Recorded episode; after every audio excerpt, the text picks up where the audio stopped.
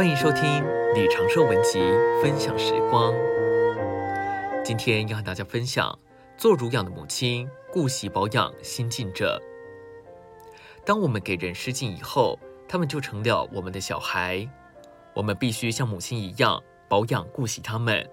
保养就是喂养，顾惜就是以柔爱养育，并以亲切的照料维护。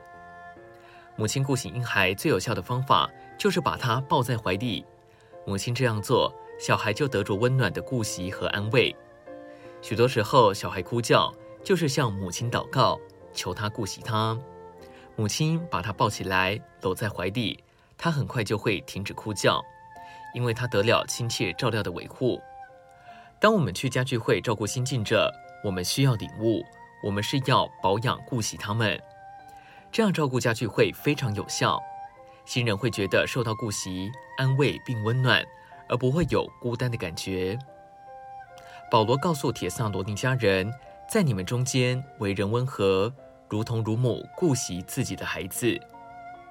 保罗在照顾初信者的事上，将自己比喻为乳母。我们需要以生机的方式。不以老旧的方式照料初信者，我们必须操练一周又一周，在新人家中顾惜他们。在他们受浸后的头一个月里，最好能探访他们十次。这样顾惜一个月后，新人就得着稳固并建立。